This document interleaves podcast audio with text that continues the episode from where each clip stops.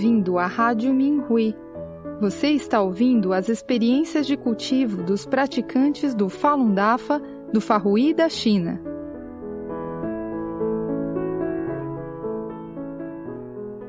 No programa de hoje trazemos uma experiência de cultivo do 11º Farrui da China no minghui.org intitulada Vice-Presidente Executivo, dedicando minha vida inteira para ajudar o mestre na retificação do Fá. Saudações, mestre. Saudações, companheiros praticantes. Eu sou um membro do conselho e vice-presidente executivo de uma empresa desde 1998, um ano depois que eu comecei a praticar o Falun Gong. Eu gostaria de compartilhar com todos como eu mantenho um ambiente estável de cultivo no qual faço as três coisas de forma harmoniosa e persistentemente. 1. Um, restabelecendo meu ambiente de cultivo após prisão ilegal. O mestre nos advertiu em ensinando o Fá no Dia Internacional do Falun Dafa. Abre aspas. Muitas pessoas, desde o início, apegaram-se a um pensamento ligado ao tempo. Por isso, esforçam-se por um tempo e depois desistem. Agora já perceberam que não é assim. Tudo o que os discípulos do Dafa fizerem deverá ser feito firmemente. Coloquem o coração nisso. Não importa o tempo e nem pensem demais. Você deve se esforçar para fazer bem tudo o que deve ser feito, e assim, a coisa como um todo será bem feita. Muitas pessoas, sob a pressão da perseguição, querem que a perseguição termine logo, e por isso trabalham vigorosamente só por um período de tempo. Não é bem assim. É claro, a mídia de vocês realmente tem surtido um grande efeito na salvação dos seres. Fecha aspas. Eu estava entre os praticantes que pensavam que só precisávamos empregar um grande esforço durante curto período de tempo e a retificação do Fá estaria terminada antes que soubéssemos disso. Devido à minha compreensão superficial em ajudar o mestre na retificação do Fá, eu usei todo o meu tempo para trabalhar em projetos do DAFA, ignorando a minha esposa e minhas obrigações de trabalho. As velhas forças exploraram a minha brecha e eu fui condenado à prisão no final de 2002.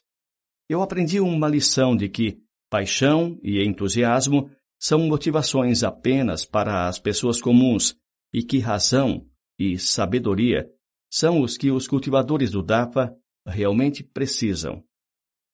Eu estava disposto a dedicar o resto da minha vida em ajudar o mestre na retificação do Fá se isso fosse o que era exigido de mim. No entanto, eu aprendi com a minha prisão que ajudar o mestre na retificação do Fá não é apenas da boca para fora, e que temos de ter um emprego estável e um ambiente de vida normal para sustentar nossos esforços de esclarecimento dos fatos. O diretor executivo da minha empresa veio me pegar no dia de minha soltura e me convidou para ser o seu superior. Antes da minha prisão, eu era apenas um gerente geral da filial, mas ele saltou degraus na escada corporativa para me elevar diretamente a vice-presidente executivo. Eu sabia que nada havia acontecido por acaso e fiquei imensamente grato porque o mestre havia me dado outra chance para restabelecer o meu ambiente de cultivo. Então, eu casei novamente e comecei uma nova família eu também lembrei-me de retribuir a minha empresa como novo presidente executivo. 2. Mantendo um ambiente estável de trabalho. Embora o meu diretor executivo me tivesse em alta consideração, ele ainda tinha preconceito contra o DAFA. Eu sabia que as mentiras do PCC eram as culpadas, mas eu também estava ciente dos prejuízos financeiros que a minha prisão havia causado à empresa.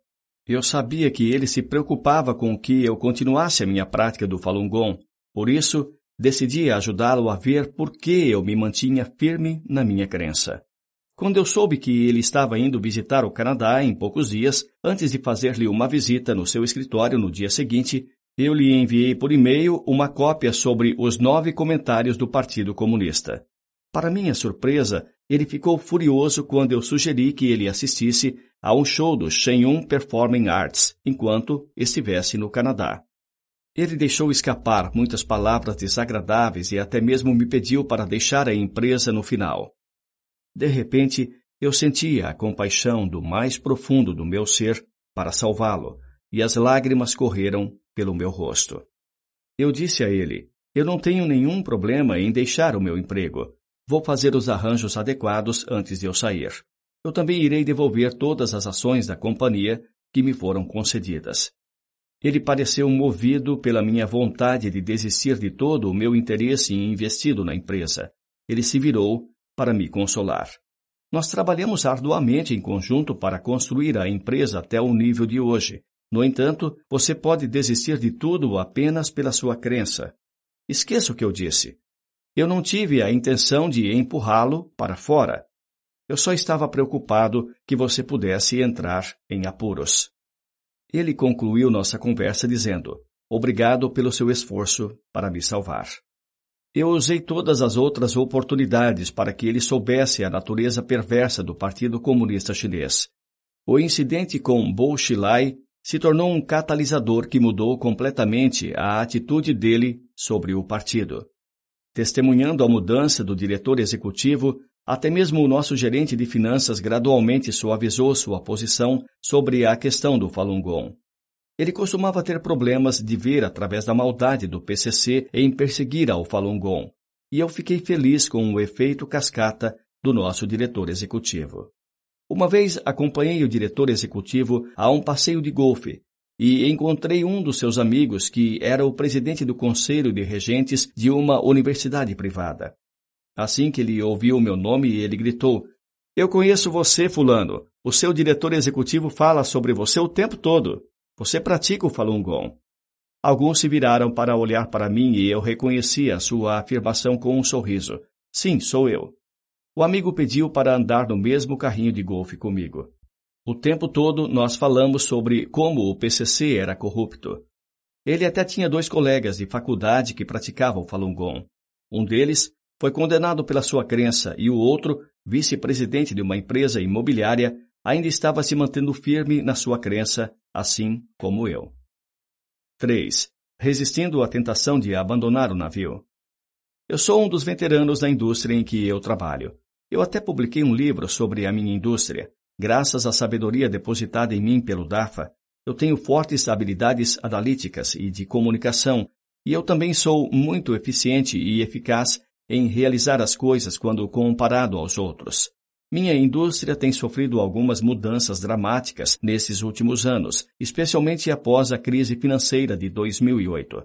Apesar das condições imprevisíveis do mercado, eu ainda era capaz de conduzir a minha empresa para a direção certa e desenvolver novos produtos de demanda. Como resultado, a nossa empresa tem tido um crescimento firme na fraca economia de hoje. Todas essas conquistas, no entanto, atraíram os caçadores de talentos e afins, que tentaram me convencer a abandonar o navio. Uma vez, o diretor executivo de outra empresa voou para me convidar para ser seu sócio. Depois que eu não aceitei, ele me ofereceu um salário enorme para trabalhar como seu consultor. Ele não se intimidou quando eu recusei pela segunda vez. Ele curiosamente quis saber se eu gostaria de servir como um analista especialista para um projeto em particular. Eu, de novo, disse não. É comum na minha indústria que os funcionários veteranos copiem a lista de clientes e iniciem seu próprio negócio. Alguns dos meus ex-colegas vêm dirigindo suas próprias empresas durante anos. Eu estava ciente de que meu diretor executivo estava preocupado, então eu assegurei a ele em várias ocasiões que iria ficar na empresa até o dia que ele me quisesse fora. Foi o meu entendimento de que todas essas tentações foram realmente armadilhas criadas pelas velhas forças, o que deu aos praticantes algumas cenouras antes de bater neles com um pedaço de pau. Se eu realmente saísse do meu emprego atual para me ligar a outra empresa ou iniciasse meu próprio negócio, as velhas forças concluiriam que eu não havia apreciado a promoção em comum que o meu diretor executivo havia me dado e elas poderiam usar isso como desculpa para causar problemas para mim. Em vez de ser capaz de seguir em uma nova carreira premiada, eu poderia até mesmo acabar tendo problemas para ganhar a vida. Eu sabia que, como cultivador, não corro atrás de interesses materiais no mundo humano. Mais importante, eu não queria ver o meu ambiente estável de trabalho danificado de nenhuma forma. Por isso, recusei inúmeras ofertas e estava determinado a trabalhar na mesma empresa de forma que eu pudesse fazer as três coisas sem interrupção. Em uma observação, meu diretor executivo recebeu elogios por seu apoio a mim e ao DAFA. Há um tempo atrás, ele entregou as operações diárias para mim e agora goza a vida sem preocupações. Seu filho se destaca academicamente e é um jovem que trata bem os seus pais. Muitas pessoas têm inveja da boa vida do meu diretor executivo. Ele também está contente com o que ele tem. Eu sei muito bem que é tudo por causa do seu apoio ao DAFA. 4. Fazendo o melhor uso dos meus talentos para cooperar nos projetos do DAFA. O mestre nos ensinou em expondo e ensinando o Fá no Farrui da área metropolitana de Nova York. Abre aspas. Digo, uma grande quantidade de discípulos do Dafa veio desses corpos cósmicos e cada um formou relações predestinadas. Uma vez que alcançarem a perfeição e regressarem, será quase impossível a vocês se verem novamente, mesmo que queiram. Portanto, vocês devem valorizar esta parte de sua relação predestinada.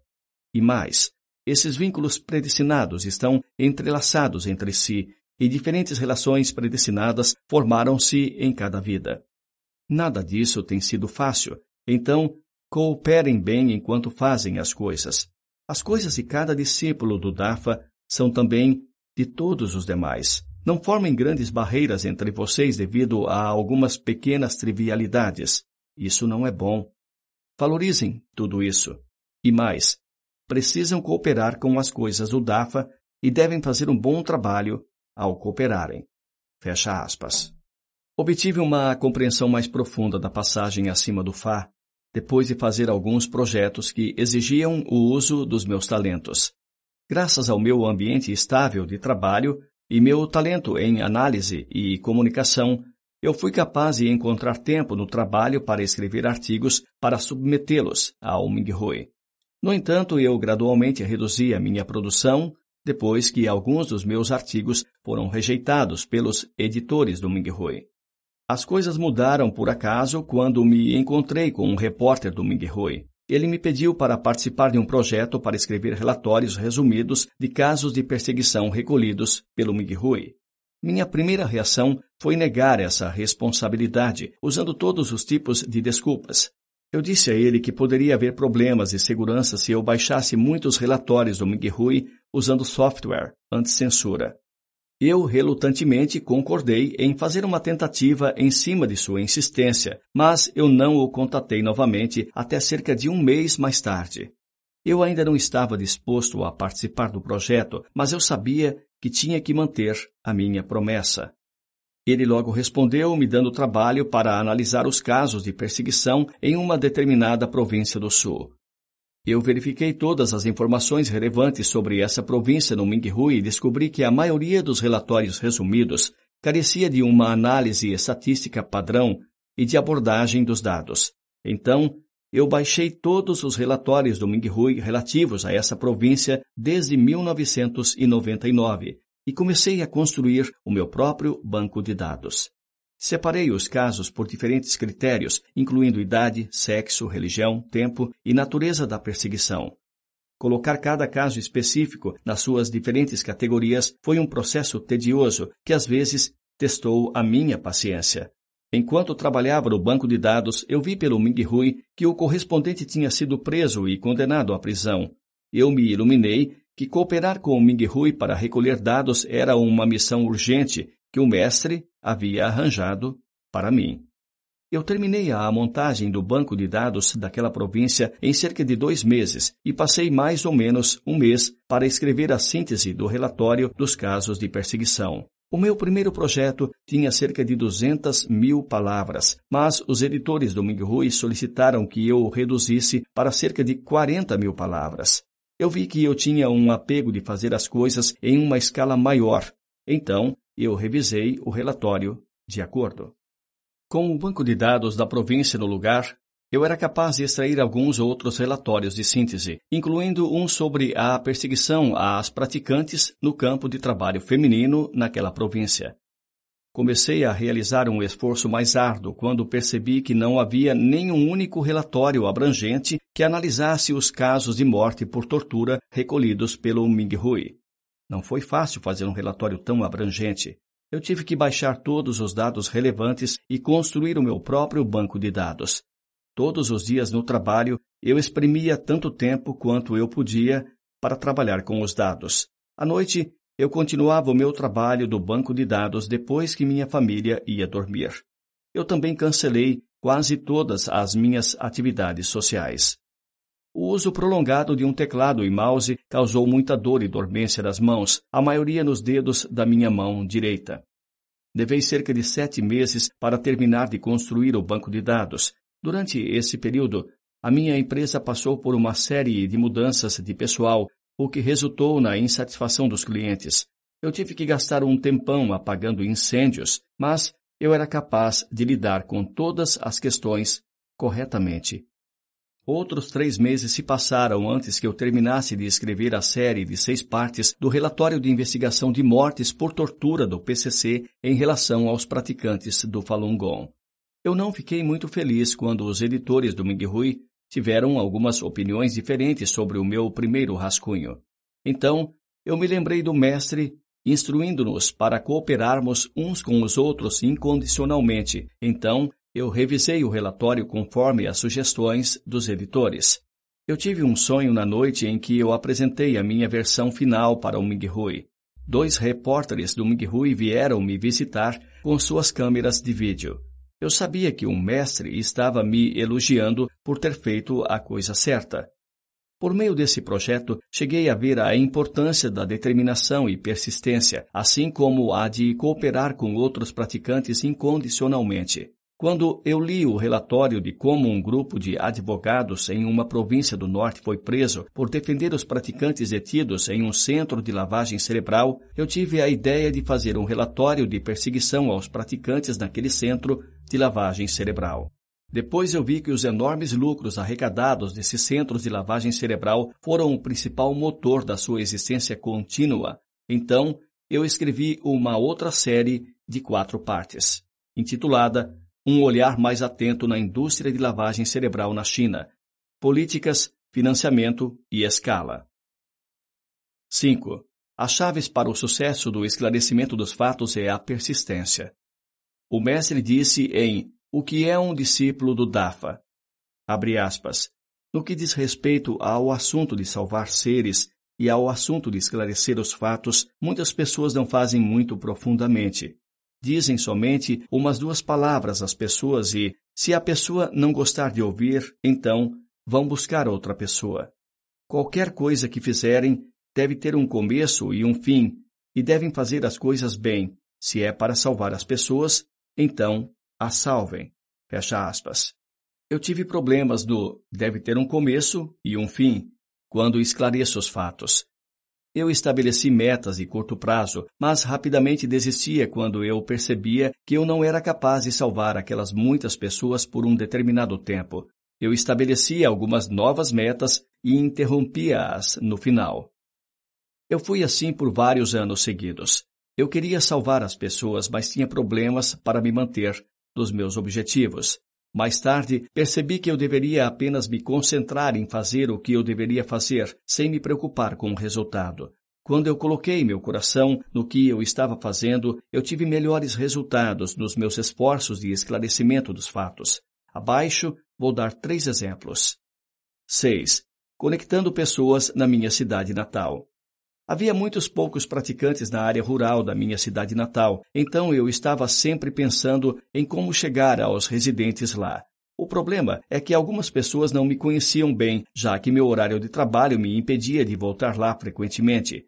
Decidi primeiro construir um relacionamento com o pessoal da minha cidade natal. Sempre que eu voltava para minha cidade natal, eu comprava presentes para visitar meus parentes há muito tempo distantes e até mesmo para pessoas que eu não conhecia ainda. Eu conversava com eles sobre o meu trabalho e eles ficavam impressionados com a minha carreira de sucesso. Foi então uma novidade eles trocarem informações de contato comigo. Ao voltar para minha cidade, eu disquei seus números de telefone para deixar pré-gravadas mensagens de esclarecimento dos fatos. Pouco a pouco, mais e mais pessoas da minha cidade natal começaram a entender a perseguição ao Falun Gong. Outra vez que eu visitei novamente minha cidade, eu ouvi pessoas falando sobre renunciar ao PCC e às suas organizações afiliadas. Agora, até várias pessoas idosas na faixa dos 80 anos aprenderam a recitar que o Falun Dafa é bom e começaram a ouvir as gravações das palestras do Fá, do mestre. A minha experiência de me conectar com o pessoal da minha cidade natal me ajudou a ver uma coisa. Salvar os seres sencientes é um assunto urgente, mas precisamos dar tempo às pessoas para que possam entender o Falun Gong e mudar sua atitude. Meus sogros costumavam ter opiniões negativas sobre o Falun Gong, mas eu continuava a falar com eles sobre o Falun Gong sempre que havia uma chance. Eles agora são grandes apoiadores da minha prática. 7. Usando as notas em dinheiro com mensagens de esclarecimento dos fatos na minha vida diária. Uma vez eu tive dúvidas sobre a eficácia do uso das notas impressas com mensagens sobre o Falun Gong e a perseguição. Afinal de contas, na maioria das vezes eu usava cartões de crédito. Então, qual era o objetivo de eu usar algumas notas de esclarecimento dos fatos aqui e ali? Mais tarde percebi que, como um cultivador, eu não deveria estar obcecado com a quantidade das notas de esclarecimento dos fatos que eu usava. Meu coração importava mais que a quantidade. Agora já faz vários anos desde que eu comecei a usar regularmente as notas com mensagens de esclarecimento dos fatos seja jantando fora, usando transporte público ou fazendo compras. Eu sempre me certifico de ter algum dinheiro na minha carteira. Minha família, que não é de praticantes, inclusive minha esposa e sogros, por vezes, usam notas com o esclarecimento dos fatos. Eles até mesmo cuidam do troco para deixarem notas com o esclarecimento dos fatos comigo. 8. Deixando mensagens de esclarecimento dos fatos por telefone. Eu não tive resultados muito bons quando comecei a discar números de telefone e produzir mensagens gravadas e esclarecimento dos fatos. Sem preocupações com segurança, eu fiz esse projeto só fora do meu trabalho e em casa. No início, eu fui capaz de discar algumas dezenas de números e muitas poucas pessoas terminavam de ouvir as mensagens. Ninguém nunca manifestou interesse em renunciar ao PCC e às suas organizações afiliadas. Eu queria desistir, mais uma vez, eu percebi que meu coração era mais importante do que o número de telefonemas feitos.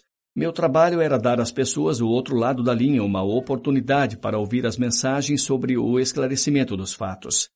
Eles poderiam decidir renunciar ao PCC na vez seguinte que outro praticante chegasse até eles. Agora eu uso o meu trajeto diário para fazer chamadas com três telefones celulares. Eu posso chamar mais de 300 números todos os dias e cerca de um terço atende o telefone. Muitos terminam de ouvir a mensagem e alguns querem renunciar imediatamente. No passado, eu temia engarrafamentos, mas agora é um momento precioso para mim para chegar aos inúmeros seres sencientes por meio das chamadas telefônicas. Mediante a minha persistência ao fazer esses projetos, eu sinto profundamente que fazer as três coisas não é uma atribuição, mas é o significado fundamental da minha vida. 9. Uma rotina significativa de cultivo. Agora minha rotina inclui o seguinte: fazer chamadas sobre o esclarecimento dos fatos do meu trajeto para o trabalho, espremer o meu tempo durante o trabalho para compilar dados, usar notas com mensagens de esclarecimento dos fatos da minha vida diária, levantar todas as manhãs para enviar pensamentos retos, praticar os exercícios e estudar o Fá, bem como agarrar todas as oportunidades dadas possíveis para falar com as pessoas sobre o Falun Gong. Às vezes há interferência, mas eu trabalho duro para melhorar o meu xinxim e superar os obstáculos. Essa é a minha vida, natural, pacífica e realizada. Eu sei que vou continuar, mesmo que fazer as três coisas signifique dedicar o resto da minha vida a isso. Em retrospecto, eu tropecei ao longo do caminho e não consegui passar bem em muitos testes. Se não fosse pela salvação misericordiosa do Mestre, eu não teria chegado tão longe. Palavras não podem descrever minha gratidão ao Mestre. Obrigado, Mestre.